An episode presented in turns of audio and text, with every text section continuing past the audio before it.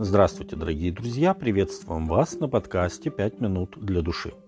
Специалисты говорят, что человек не способен развиваться, если он не выйдет за границы своей так называемой зоны комфорта.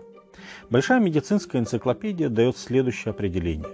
Зона комфорта – это область жизненного пространства, в которой человек чувствует себя уверенно и безопасно. Другими словами, зона комфорта – это состояние психологической защищенности, возникающее благодаря сохранению последовательности привычных действий и получению ожидаемого результата. Стабильность – это то, чем действительно дорожит большинство людей. Но часто именно в старании сохранить стабильность кроется опасность упустить возможность не только для дальнейшего развития, но и для качественного изменения своей жизни в лучшую сторону. Иисус рассказал своим слушателям две очень похожие притчи – подобно Царство Небесное сокровищу, скрытому на поле, которое, найдя человек, утаил, и от радости о нем идет и продает все, что имеет, и покупает поле то. И еще, подобно Царство Небесное купцу, ищущему хорошие жемчужины, который, найдя одну драгоценную жемчужину, пошел и продал все, что имел, и купил ее. Евангелие от Матфея, 13 глава, 44 по 46 текст. В этих притчах представлены два человека, пожертвовавшие всем, что они имели, для обретения драгоценного сокровища. Разница между ними лишь в том, что один наткнулся на богатство случайно, и для него это был приятный сюрприз, а другой занимался поиском сокровищ всю свою жизнь и, наконец, нашел то, что так долго искал. Образы случайного счастливчика и торговца жемчужинами должно быть изрядно взбудоражили воображение слушающих. Дело в том, что только лишь найти клад было недостаточно, чтобы им завладеть, так как на него мог предъявить права владелец земли, в которой был зарыт клад. Нужно было очень быстро завладеть землей.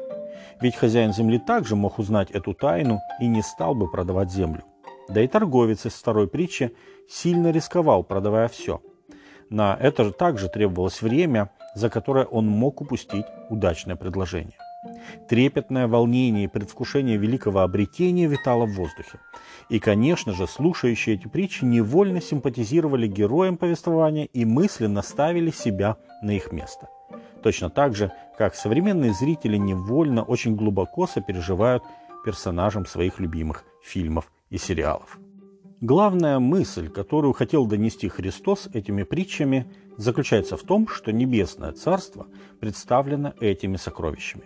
И Иисус хотел показать всем нам, что ценность небесного царства несоизмерима с ценностью всего, что мы можем иметь в нашей земной жизни. Никакие приобретения, достижения и завоевания не могут сравниться с вечной жизнью, которую предлагает Господь каждому, кто откликнется на его призыв. Апостол Павел называет вечную жизнь Божьим даром. Римлянам 6.23.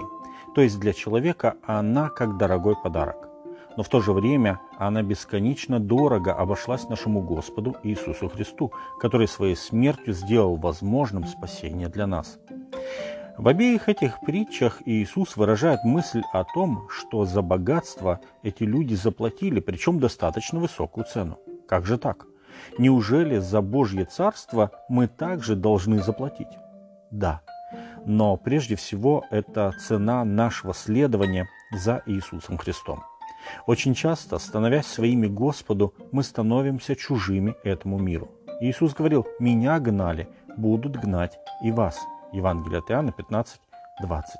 И, наверное, в этом сегодня самая большая сложность для современных людей – либо избрать вечную жизнь и земные лишения, либо оставить все на своих местах и жить как живется, без спасения, не покидая зону комфорта.